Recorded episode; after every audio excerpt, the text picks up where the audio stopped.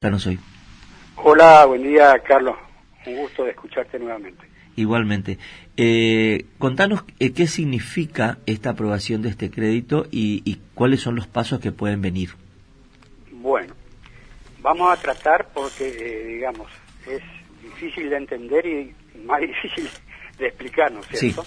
Pero eh, sobre todo cuando uno no tiene información de primera línea, primera mano, que concretamente son las autoridades, ¿no es cierto?, tanto nacionales como, como provinciales. Pero a través de lo que aparece en los medios uno puede ir eh, tratando de armar el rompecabezas que, tenemos presente. Con gran, digamos, eh, anuncio rimbombante se dice, se cuenta de la existencia de la aprobación de este crédito por el Banco Interamericano, de 700 millones de dólares. Sí. Hay que recordar que esto viene después de una larga tratativa donde se decía que primero iba a haber financiamiento con fondos del Tesoro Nacional, después hablaron de los capitales chinos, la ruta de la seda, también de países orientales, viajes que se hicieron en comitiva para tratar este tema específico a, a Medio Oriente, etcétera, etcétera, etcétera, pero bueno, finalmente es esto lo que tenemos se anuncia eh, un, préstamo, un crédito total, eh, en principio de 700 millones de, dólares. Pero estos 700 millones de pesos están destinados a distintos proyectos de inversión, dice la, la, noticia. O sea que no son exclusivamente para el segundo puente, sino distintos proyectos de inversión de los que no se da cuenta eh, cuáles serían. Entre ellos sí figura el segundo puente eh, y para los que formando parte de los 700 millones hay un, préstamo eh, particular, digamos, un préstamo eh, de 345 millones de, de pesos. Entonces, que tiene un plazo de amortización de 25 años, con un plazo de gracia de cinco años para empezar a, reponer, etcétera, etcétera, las demás condiciones. Pero son 345 de los 700 que se hablaban, que a su vez tienen distintos proyectos de, inversión. Únicamente este préstamo individual se llama de 345. Bien, ¿para qué está prevista estos 345 a su vez, no es cierto? Eh, tienen, tiene diversos este, rubros, eh, algo abstractos, como habla del fortalecimiento de conectividad entre las provincias, sí. afrontar el costo, ¿no es cierto? Criterio de sustentabilidad ambiental, mejoramiento de nivel de servicios y la resiliencia, que es la resistencia al choque de materiales, y la infraestructura necesaria para conectar la ruta 11 y 12. Esta infraestructura ya está previsto en, el proyecto general del puente, que son las obras que en principio ya fueron licitadas y tengo entendido adjudicadas y estarían pendientes de iniciar. Obviamente yo pensé que esto iba a ser afrontado con fondos del presupuesto porque para adjudicar una obra la mayoría de las leyes eh, provinciales como de la nación dicen que vos tenés que tener la previsión presupuestaria para la ejecución de la obra. Ahora pareciera que no, que esto no sé si va a venir a reforzar el presupuesto nacional con, con parte de este, de este crédito de 345 millones de dólares o va a tener su, su propia fuente de financiamiento. Mm. Lo cierto es que con esto se van a hacer, lo que ya estaba previsto, como decía, las obras complementarias, llamadas obras complementarias, que son las autovías y autopistas, realizarse tanto autovía en Corrientes, autopista en el Chaco. Eh, mayor cantidad, 28 kilómetros creo que son, o 23 kilómetros en el Chaco, 12 en Corrientes. Eh, después tenemos la infraestructura correspondiente a puente suplementario en todo el transcurso de esta autovía y autopista, eh, de rotonda de distribución, que en la mayoría por lo que yo pude ver y observar el proyecto, son mucho más beneficiosas en el territorio chaqueño que en el territorio correntino. A su vez, y apartándome un poquito de lo que estoy tratando, vuelvo a un detalle.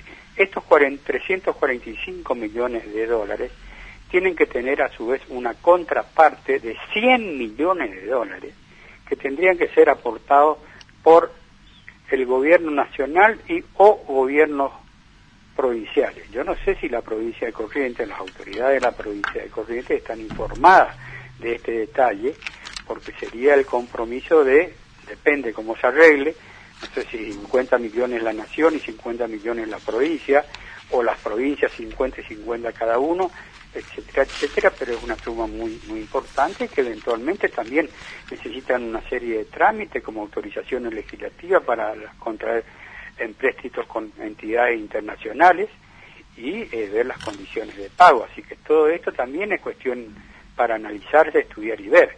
Eh, a la luz, inclusive donde estamos en este momento, de recambio de autoridades, particularmente en el Chaco, donde va a haber nuevo gobernador y nuevo intendente, que por suerte alineados los planetas pareciera ser que políticamente podrían coincidir con los dos años restantes de los gobiernos del gobierno de Corrientes, eh, se podría trabajar un poco más cómodo Marcelo, esto, mejor. Esto es muy importante lo que está diciendo, eh, porque tiene que estar previsto el presupuesto de Corrientes, si fuera así, para el 2024, ¿no? En este momento que se está discutiendo eso, en esta semana es probable que se presente el presupuesto. Exactamente. este es un tema muy importante, ¿no?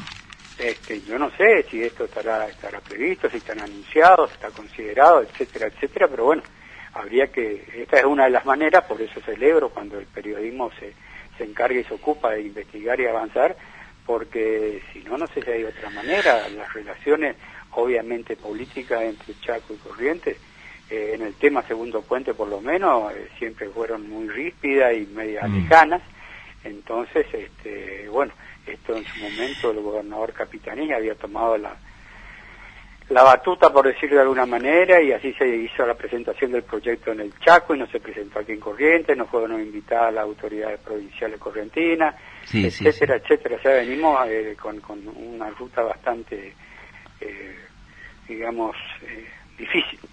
te, pido, te pregunto algunas cosas que son puntuales de la información dice, la información dice que eso este, este, estos fondos van a incluir un puente atirantado de 772 metros. ¿Qué es un puente atirantado? Es similar, eh, tiene tirantes, o ven, que es similar al que del general Belgrano. Y después dice 5 eh, millones 600, no, perdón, 5 millones, perdón, 5 kilómetros de viaducto y 28 kilómetros de autopista. Estos son los ingresos. Los accesos y las autopistas y autovías, porque dicen autopistas, pero en general, eh, en, realidad, autopistas y en el Chaco. Nosotros acá tenemos una ruta común de doble mano que va a salir en la ruta 5. Se va a usar la ruta 5 mm. para llegar hasta lo que sería el acceso a San Luis del Palmar y ahí retomar la, la otra ruta provincial que llega a la ruta nacional 12 en el acceso a Paso de la Patria. Bien, lo, que, lo que vimos entonces es esta comunicación que apareció, que es una comunicación oficial del BID, pero no hubo una repercusión nacional ni provincial sobre el tema. ¿Es así, no? No, no, no, no hubo en absoluto. Este, y bueno, e, e, esta primera pregunta que vos me hiciste, Puente Atirantado, eh, en realidad es la obra propiamente dicha, es la obra del puente de 700 metros, que se dejó para lo último, es algo que también ha sido preguntado y cuestionado, no sabemos por qué, se está priorizando estas obras complementarias, eh, que son más importantes, como dije, del lado chaqueño que del lado correntino, en aparentemente un, proyecto de eh, urbanización de los accesos y los, los, medios de comunicación con la ruta 14 y la ruta 16 en, en la provincia de Chaco. Marcelo, recordemos, eh, porque es muy importante, que el proceso de, eh, de hacer el puente, el primer puente, eh, tuvo una gran participación de la comunidad, ¿no? Y esto no tiene participación de la comunidad, y esto me parece que no, no es del todo bueno. Es bueno que las comunidades se involucren. Aquella vez fue simbólico. Las, este, los, este, los centros empresariales, las cámaras de comercio, la sociedad civil tuvo importante presencia en el tema del puente, el primer puente, y ahora eso está ausente. Eso es una pérdida como muy ciudadano. Importante, realmente muy importante.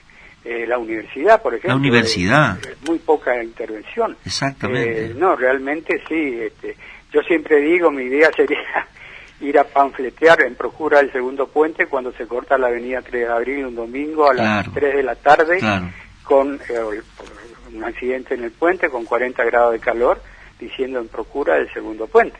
Eh, es más, eh, su momento el movimiento al que yo integro, participo en procura del Cabildo Abierto, en procura del segundo puente, eh, se le tuvimos que agregar o pensamos en agregar y por eso nos dedicamos a la preservación del Belgrano. El Belgrano, el puente de Belgrano está eh, en, materia de infraestructura en buenas condiciones, pero tiene una serie de medidas complementarias que habría que hacer para evitar, porque si llegara a ocurrir algún accidente que saque de servicio el puente General Belgrano, no sé qué sería de nosotros, tenemos 600 kilómetros hasta Paraná Santa Fe y Paraná Santa Fe Resistencia otro tanto. Entonces, este, es, serio y la, la, la sociedad sí no se involucra realmente. Eh, el periodismo hasta por ahí nomás, ustedes excepcionalmente son algunos los que cada tanto sí eh, avanzan en, abordar la temática, pero digamos los concejales, una, en una oportunidad en, mi gestión se hizo una comisión de concejales de resistencia y del Chaco eh, el Chaco y Corrientes. Se reunieron una vez acá bajo el puente, firmaron un acta y nunca más se supo nada de las autoridades eh, municipales. Estas son obras que involucran también a, los respectivos municipios, no solamente de Resistencia y Corrientes, sino los aledaños. Y sin embargo, no se advierte gran intervención de estos, de estos municipios.